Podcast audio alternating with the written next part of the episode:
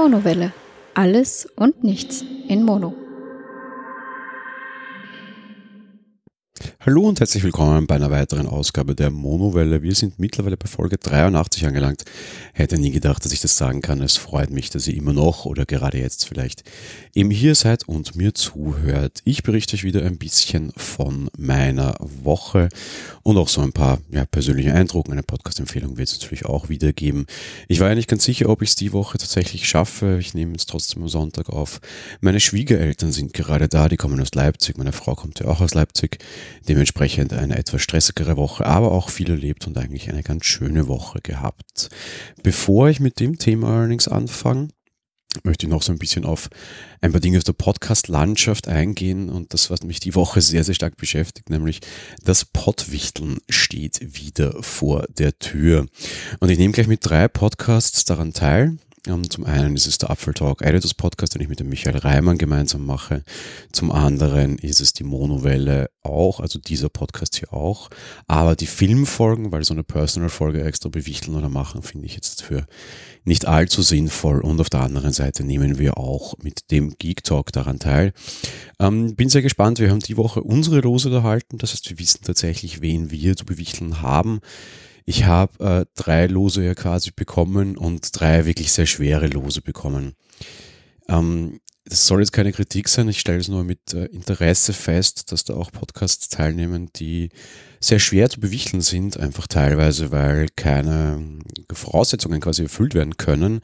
Ähm, völlig fernab und einfach rein nur ein Beispiel, das jetzt überhaupt nichts mit der Realität zu tun hat und ich möchte nicht irgendwie ein Los damit spoilern, ja. Aber das wäre jetzt ungefähr so, wie wenn ich Bibis Beauty Palace auf YouTube bewichteln müsste. Ich bin keine Frau, ich bin kein YouTuber. Zweiteres könnte man ändern, ersteres kann ich nicht mehr ändern. Und vor allem, ich schmink mich halt relativ selten. Wenn ich jetzt Schminktipps geben muss, wird das eine relativ lustige Kiste. Auf der anderen Seite finde ich es aber immer sehr herausfordernd und auch sehr interessant, dass du quasi so versuchst, ein, einen Podcast so ein bisschen auf seine Grundidee zu kondensieren, ohne dass du mit dem Macher in, in Kontakt trittst und weißt, was tatsächlich seine Grundidee war. Von daher ist es eigentlich immer eine recht nette Sache, weil du halt wirklich versuchst, das einzudampfen, zu verstehen, worum geht, die Struktur herauszuhören und weil du halt Podcast sehr, sehr, sehr analytisch nachher hörst. Ich habe alle drei Formate diese Woche sehr stark gehört und fast ausschließlich die Woche nur meine zu bewichtelnden Formate gehört. Ich kann jetzt über Themen mitsprechen, über die ich nie mitsprechen hätte können. Auch das finde ich bei Podcasts immer sehr nett, weil es ja auch immer so ein gewisser Bildungsauftrag meiner Meinung nach sehr wohl ist. Ähm, für mich die, die ich mache, natürlich nicht, weil das die Segmente sind, wo ich gut bin drin. Aber ich höre natürlich eben dann vor allem auch gerne Privatpodcasts, in denen ich überhaupt nicht gut bin, wo ich mich überhaupt nicht auskenne oder nur sehr wenig, um tatsächlich zu lernen. Für mich sind Podcasts ein Lernformat. Und diesmal habe ich tatsächlich drei gezogen, wo ich sehr viel lernen kann und sehr viel mitkriegen kann. Teilweise auch aus Perspektiven der unter Anführungsstrichen Gesellschaft, die ich überhaupt nicht kenne und mich bisher, muss ich zumindest sagen, auch nicht interessiert haben, weil ich halt einfach nicht betroffen bin. Ja, jetzt kommt eine sehr stressige Zeit auf uns zu, diese drei Folgen zu, zu aufzunehmen, eben auch in unterschiedlichen Teams, was natürlich auch immer sehr schwierig ist, alle irgendwie jetzt mit Weihnachtsfeiern und so irgendwie ausstaffiert. Ich habe die Woche auch meine ganzen Weihnachtsfeiertermine bekommen. Ich habe allein mal irgendwie in der Firma quasi fünf Stück, die ich dazu bewältigen habe quasi. Ja, mal gucken, wie sich das alles ausgeht, aber wir werden das schon irgendwie schaffen. Dazu, wie das Portwichteln in diesem Format hier ist, nur um euch eben darauf hinzuweisen oder generell zu sagen, was es ist oder worum es geht, das habe ich vielleicht auch vergessen am Anfang. Podwichteln bedeutet, du nimmst mit deinem Format teil und irgendjemand macht eine Folge in deinem Format, in dem Stil, wie er glaubt, dass deine Folgen gemacht werden oder wie er glaubt, das herauszuhören. Bedeutet in unserem Fall, es wird jemand einen Film in der Monowelle Filme-Sektion besprechen Wen wissen wir nicht. Ich weiß, wen ich zu bewichteln habe. Ich weiß aber nicht, wer mich bewichtelt. Das ist nicht immer reihum und das ist nicht einfach immer gegengleich. Das heißt, du weißt tatsächlich nicht, was kommt. Das ist auch sehr spannend für mich als Creator quasi. Und am 24.12. wird dann in diesem Podcast, in diesem Format hier, eine Filmfolge von wem auch immer erscheinen. Nur damit ihr mal vorgewarnt seid, am 24.12. hier eben eine Folge zu bekommen, die nicht nach mir klingt und die nicht nach uns klingt. Ähm, ja, was da gemacht wird, kann ich euch nicht sagen natürlich. Wer das ist, werdet ihr auch nicht unmittelbar erfahren. Die Wichtel dürfen sich nicht gegenseitig im echten Namen nennen und auch nicht sagen, wo sie herkommen. Es geht nicht darum, Werbung zu verbreiten, sondern es geht darum, den Zubewichtelnden eben etwas zu schenken, eine Folge zu schenken. Wann also am, am Anfang Jänner, wird dann auch gelüftet, wer das war quasi auf der Pottwichtel-Seite selbst, die ist auch verlinkt, bekommt ihr nachher den Hinweis, wer wen bewichtelt hat. Wenn es nicht direkt raushört, könnt ihr das dann da nachgucken. Also in dem Fall ihm jetzt quasi der Hinweis, Achtung, Achtung, am 24.12. in der Monowelle Filme erscheint eine Folge und die sprechen nicht die Stefanie und ich. Dafür sprechen die Stefanie und ich woanders. Vielleicht findet ihr heraus, wo und vielleicht hört ihr das dann dort auch. Wir werden auf jeden Fall auch darauf hinweisen, sobald es offiziell ist, wo wir gesprochen haben, falls das jemand nachvollziehen mag. Und ja, so viel mal zum Thema des Pottwichteln. Ein anderes Thema, das ich mir vor ein paar Wochen ähm, recht gerne zum Spaß gemacht habe, und, und wirklich viel Lustiges erlebt habe, über das ich so ein bisschen sprechen mag, vor allem weil es da jetzt auch eine, eine neue, sehr nette und sehr gut dazu passende Initiative gibt, sage ich mal. Ich habe in den letzten Wochen immer wieder, ausgehend von einem anderen Podcast, wo ich die Idee hörte, Spammer angeschrieben. Man bekommt ja sehr, sehr häufig irgendwelche Mails, auch ich und trotz guten Spamfilter, aber ich schaue zumindest in den Spamfilter dann wieder mal hinein, wo die Leute zum Beispiel sagen, dass du ein großes Erbe irgendwie von einem bisher unbekannten, verstorbenen Verwandten zu erwarten hast und sie deine Daten brauchen und die gerne hätten und im Endeffekt wollen die ja nur Daten einsammeln, was auch immer die genau tatsächlich mit diesen Daten anfangen. Und diese Mails werden in letzter Zeit, finde ich, immer besser und besser. Ich habe tatsächlich zwei Mails bekommen, die sehr, sehr gut waren, also sehr, sehr gut geschrieben waren, auch auf Deutsch, nahezu fehlerfrei. Und das hat mich schon so ein bisschen beschäftigt und ich fand es ein bisschen interessant und bin tatsächlich hergegangen und habe diese Spammer einfach angeschrieben und habe mal versucht, mit ihnen ein bisschen herumzuschreiben und mit zu diskutieren tatsächlich und sie jetzt nicht damit zu konfrontieren, dass ich der Meinung wäre, sie seien Spammer, sondern auf ihr Spiel so ein bisschen einzugehen, aber die auch schon so ein bisschen damit zu konfrontieren. Eines war eben tatsächlich so, dass es hieß, ich hätte geerbt. Und dann bin ich auch tatsächlich hergegangen und gesagt, ja, gut, Nett für die Information, danke. Ich kenne mich hier rechtlich aber überhaupt nicht aus. Wisst ihr was? Ich gebe das gerne an meinen Anwalt weiter. Ich habe einen Anwalt, der wird sich um das kümmern und der macht das dann mit euch aus. War schon sehr lustig, wie die Reaktionen waren, sofort große Panik und nein, das muss schnell gehen. Und ich meinte, ja, ist kein Problem, ein Anwalt ist auch ein sehr schneller. Das ist überhaupt kein Problem, ja. Und das war schon wirklich sehr lustig und sehr viele Mails gewechselt, die sind auch sehr engagiert. Die schreiben dann auch in wirklich sehr gutem Deutsch zurück. Also da ist nicht nur ein Mail gut Deutsch aufgesetzt, sondern tatsächlich können die dann auch in gutem Deutsch antworten und die versuchen sich auch immer eine sehr gute Geschichte auszudenken, die natürlich eine Hahn herbeigezogen ist, aber die geben sich tatsächlich richtig, richtig, richtig viel Mühe. Insofern so eine kleine Empfehlung, wenn ihr euch wirklich mal ein bisschen Spaß machen wollt und vielleicht auch das Beimer aufziehen wollt, mit denen habe ich auch gar kein Mitleid, schreibt denen mal zurück, ist ganz lustig. Wenn ihr Spammern vielleicht doch was beibringen wollt und wollt, dass sie darauf Antworten bekommen, gibt es auch eine sehr nette Alternative, die nennt sich Rescam. Und ihr könnt einfach Mails von diesen Spammern, die ihr erhaltet, an me at rescam.org weiterschicken. Und die schreiben dann für euch in eurem Namen zurück. Das ist auch eine ganz lustige Sache. Ich habe das tatsächlich jetzt auch ausprobiert die Woche ähm, ein bisschen versucht, mit den Leuten dort Kontakt aufzunehmen bei Rescam, wie das genau funktioniert oder sonst irgendwas, weiß ich nicht. Aber offensichtlich fließen da tatsächlich Mails. Es dauert ein bisschen und die Jungs haben natürlich viel zu tun oder Mails oder wie auch immer, ja. Aber es ist eine recht, recht nette Variante auf diese Rescam-Geschichte quasi, also diese Scammerei quasi einzugehen. Das finde ich schon recht lustig.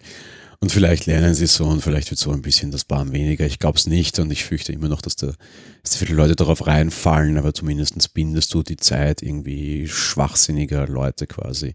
Rescam selbst dürfte keine Zeit binden, das dürfte offensichtlich tatsächlich ein Bot bzw. ein neuronales Netzwerk größtenteils erledigen. Das finde ich auch technisch sehr spannend.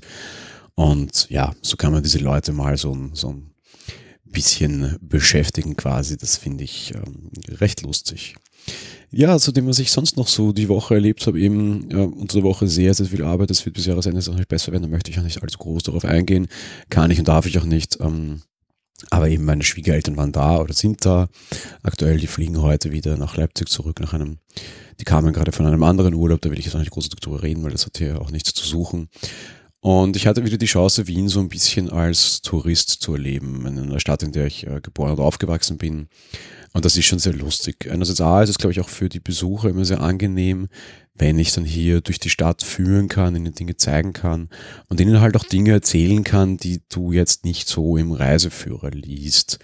So aktuelle Einordnungen geben kann, weiß ich was, da geht man dann ähm, an einem großen Kaffeehaus vorbei und sagt, ja, da ist vor 14 Tagen übrigens Peter Pilz zurückgetreten. Das hat er in Deutschland sicher auch mitbekommen nach so einer MeToo äh, sexuellen Missbrauchsgeschichte. Das war hier Und auf der anderen Seite hat natürlich in Wien jetzt auch wieder die, die Weihnachtsmärkte aufgemacht. Und ähm, ich würde normalerweise, glaube ich, nicht irgendwie am, am 18. November irgendwie auf Weihnachtsmärkte gehen, aber wir haben das dann gestern halt doch gemacht, weil eben Verwandte da und die halt jetzt gerade jetzt da natürlich und so, ne? Und schon klar. Und wir waren dann am, am, am Rathausplatz und das war total nett. Ähm, ich ich fand es persönlich irgendwie sehr komisch und sehr affig im Vorfeld, aber es bot sich halt eben an und zeitlich ging es halt eben nicht anders. Und ich muss sagen, es war eine überraschend nette Geschichte. Wir waren irgendwie gestern Nachmittag um drei oder vier und es war sehr wenig los und das war sehr angenehm. Ich habe den, den Christkindlmarkt selten mit so wenig Leuten erlebt und auch noch mit sehr netten Leuten, da noch alles am Anfang stand. Gleich der zweite Tag, wo die auf hatten. Und es war eigentlich eine sehr schöne Erfahrung, auch wenn ich es Anfang so nicht, nicht gedacht hätte. Und ich war positiv überrascht. Also vielleicht tatsächlich auch ein Tipp irgendwie für Hörer. Vielleicht auch so ein bisschen für so Weihnachtsmarktmuffel zumindestens wie mich. Ich bin kein Weihnachtsmuffel, weil ich mag die Weihnachts-, Vorweihnachtszeit nicht. Das war echt eine, eine sehr nette Geschichte und das kann man wirklich überraschend gut machen. Auf der anderen Seite waren wir dann in einem Weihnachtsmarkt, den sich die Schwiegereltern noch sehr gewünscht haben und das verstehe ich auch, weil ich den auch selbst sehr gerne mag. Da waren wir schon mal vor Jahren mit ihnen. Wir waren am Weihnachtsmarkt in den Reservegärten Herstetten. Wir wohnen da auch in der Nähe. Ein Reservegarten ist grundsätzlich eine staatliche Einrichtung, die sich darum kümmert, Pflanzen zu züchten, die dann tatsächlich auch in der Stadt quasi eingesetzt werden. Einerseits A, brauchst du halt recht viel Blumenschmuck für irgendwelche Staatsbesuche, vielleicht, was es vielleicht nicht so wichtig ist.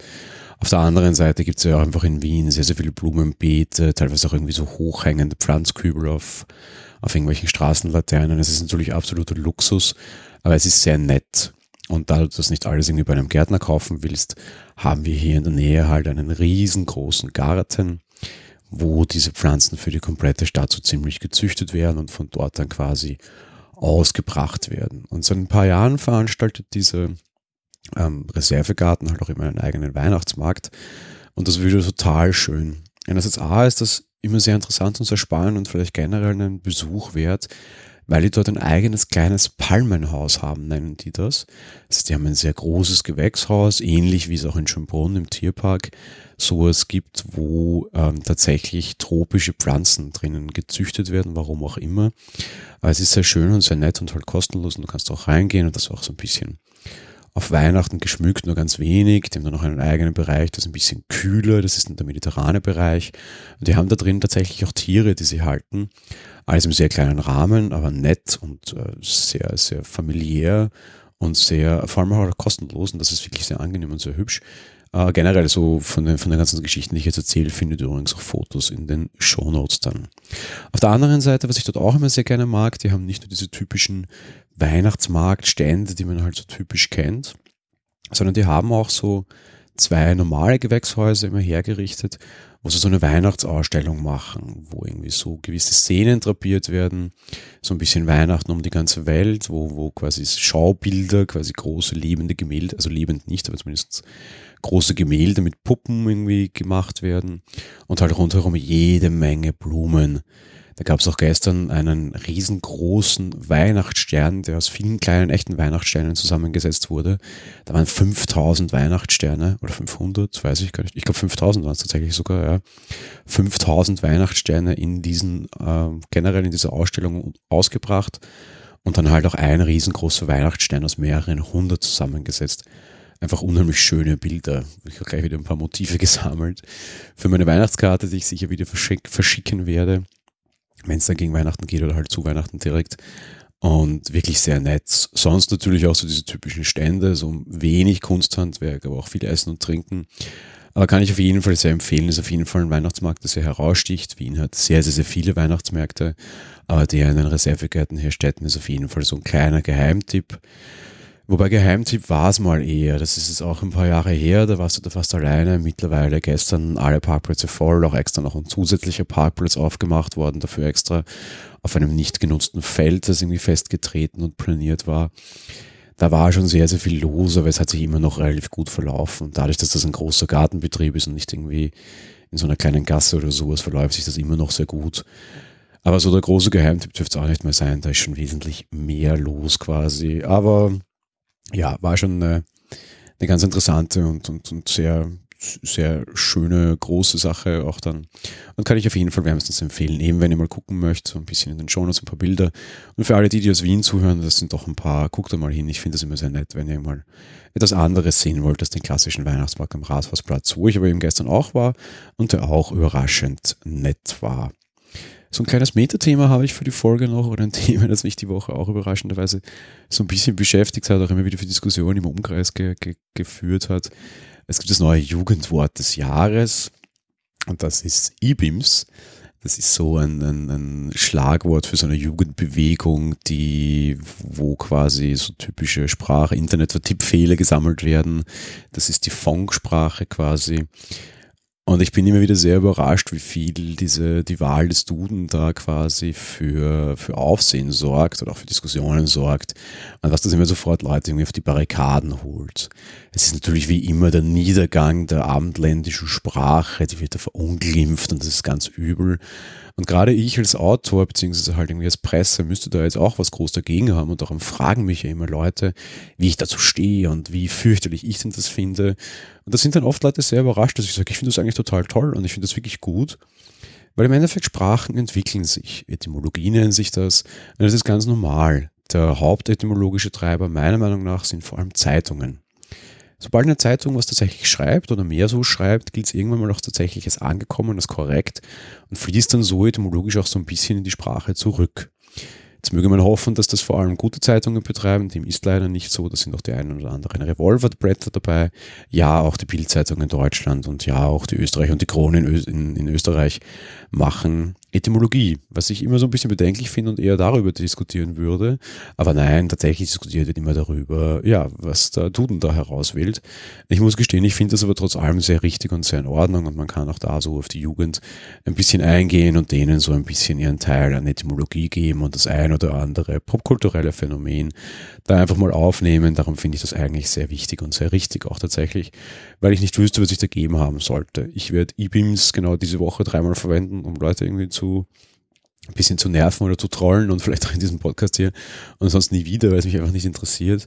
Persönlich hätte ich auch Tinderjährig tatsächlich als irgendwie sinnvolles äh, Wort verwendet, weil da A, popkulturell was vielleicht wesentlich Stärkeres einfließt, B, das auch eine Altersschwelle dann beschreiben würde, die wir so aktuell noch nicht mit einem Vokabel besehen haben, meiner Meinung nach. Da ist jetzt gefährliches Halbwissen, nicht sofort kommentieren und schreien, aber ich glaube, Tinder darfst du ab 16 verwenden. Oder ab 14, ich glaube ab 16. Und für diese Schranke gäbe es ja dann quasi noch gar keine Bezeichnung. Daher warum nicht Tinderjährig quasi für das Alter, ab dem du Tinder verwenden darfst. Und Tinder verwenden offensichtlich viele Leute. Seitdem es Tinder gibt, bin ich vergeben. Ich weiß es nicht. Ähm, ich habe das nie verwendet, keine Ahnung, aber grundsätzlich, ich sehe, dass es viele Leute nutzen. Warum nicht dafür nur noch das Wort Tinderjährig einzunehmen? Es wäre noch eine Wortschöpfung, die jetzt grammatikalisch nicht so derartig falsch wäre wie IBIMS für Ich bin's. Aber ja, auf der anderen Seite, ich habe da jetzt auch nicht das, das, das allzu große Problem damit und finde das eigentlich zumindest immer ganz lustig und du kriegst immer so ein bisschen noch einen Einblick in Jugendsprache. Ich bin jetzt 30 und möge meinen, ich wäre noch nicht so weit davon weg. Bin ich aber doch. Weiß ich jetzt gar nicht, ob es am Alter liegt oder vielleicht auch eben daran, dass ich unter Anführungsstrichen Presse bin und Journalist bin und auch schreibe halt und so.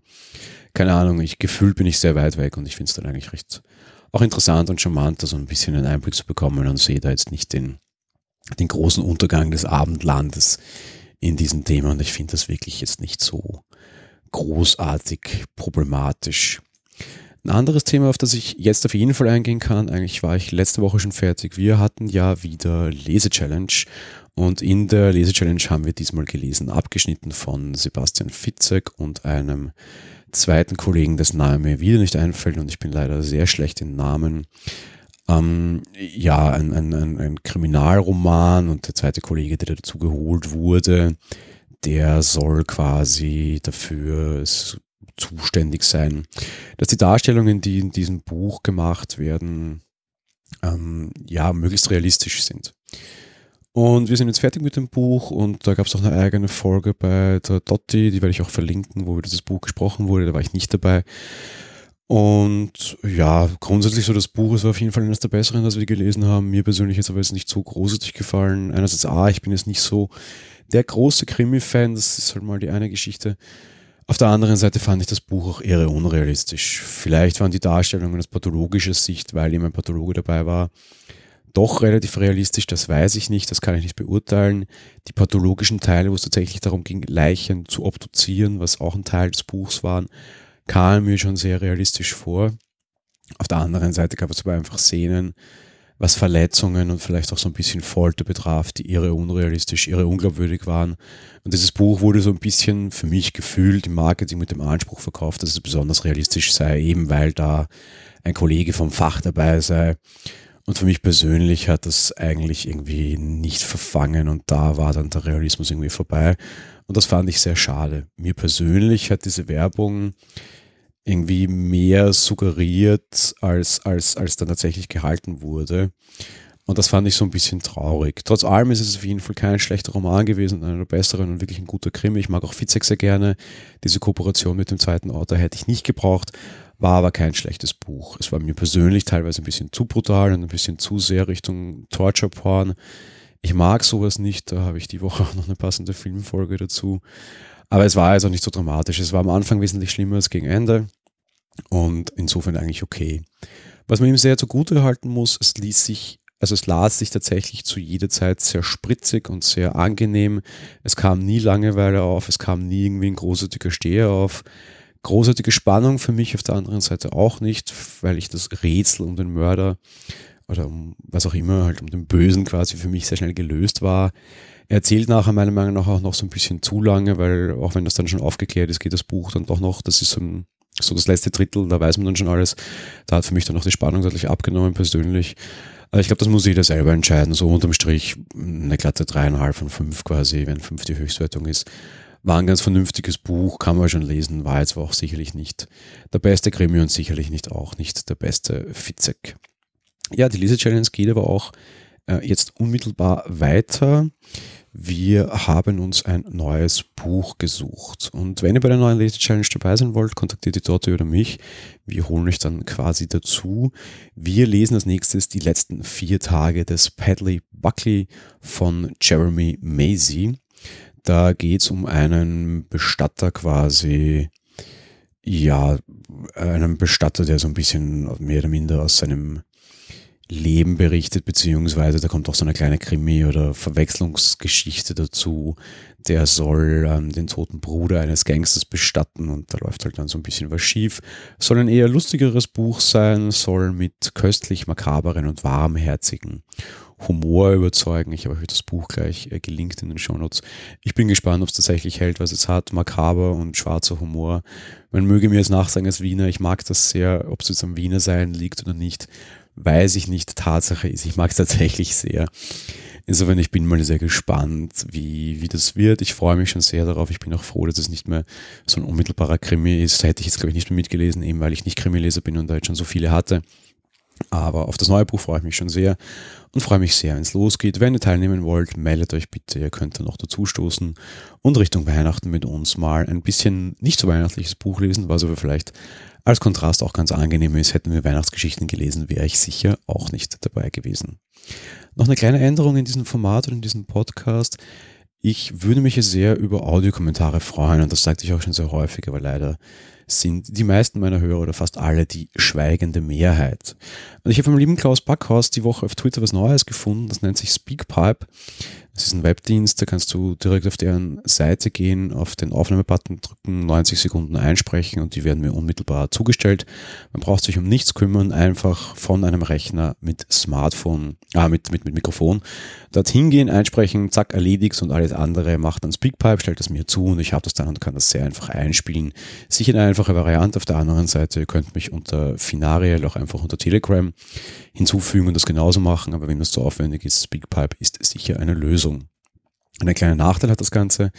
Ihr könnt das nicht unmittelbar von eurem Smartphone machen. iOS unterstützt, also von einem Android-Gerät ja, von einem iOS-Gerät nicht, weil Apple da auf Sicherheit setzt und die Smartphone, also die, die, die Mikrofonschnittstelle nicht über den Browser freigibt, meiner Meinung nach eine krasse Fehlentscheidung und das nicht freizugeben hat nichts mit Sicherheit zu tun, sondern mit ich mag nicht und nicht mit ich kann nicht oder ich finde es nicht für schlau.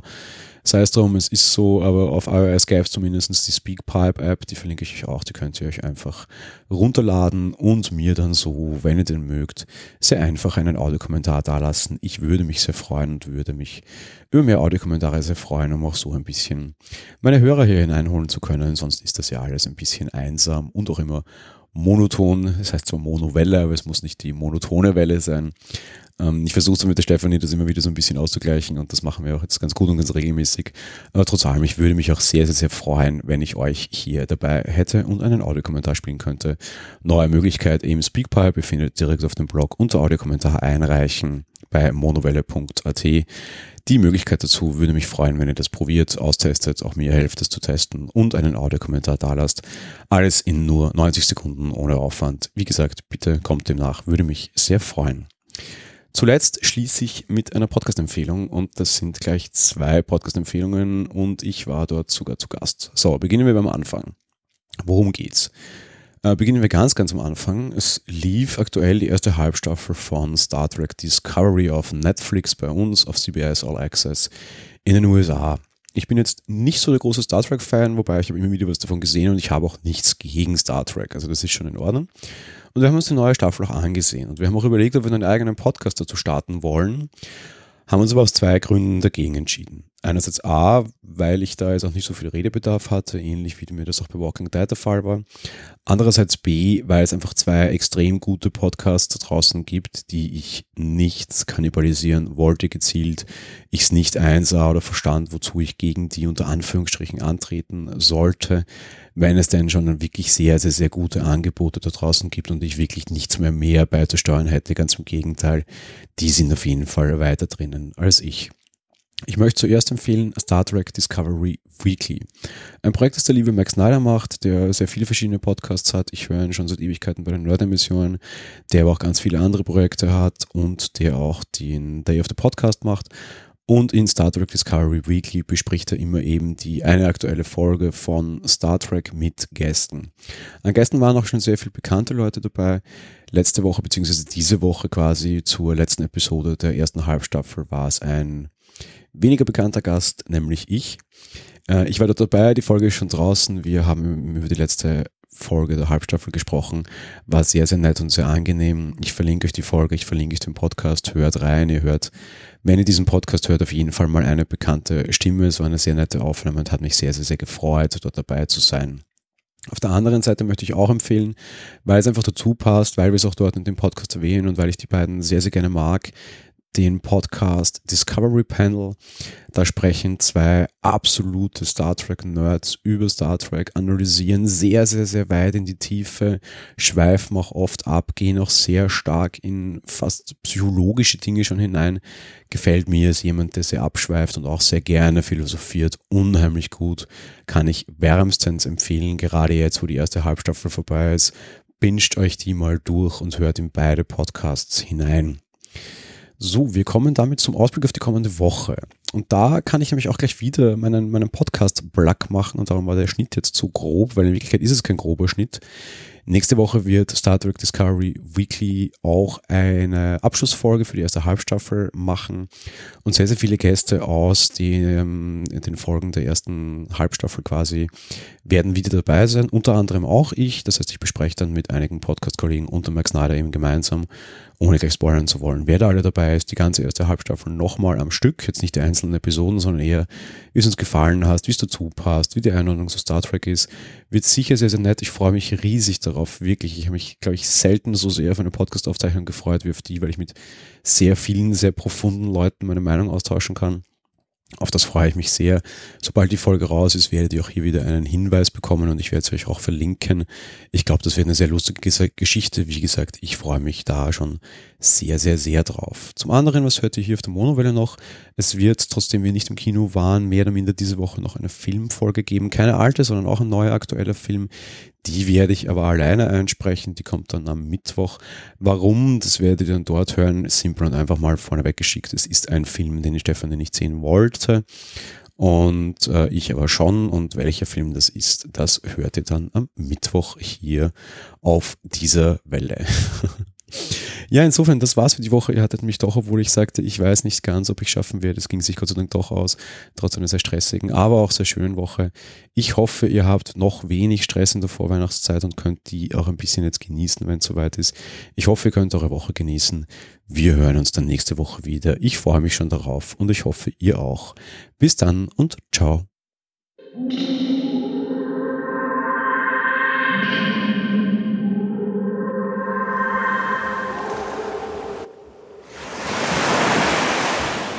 Monowelle ist ein kostenloser und privater Podcast von Jan Gruber.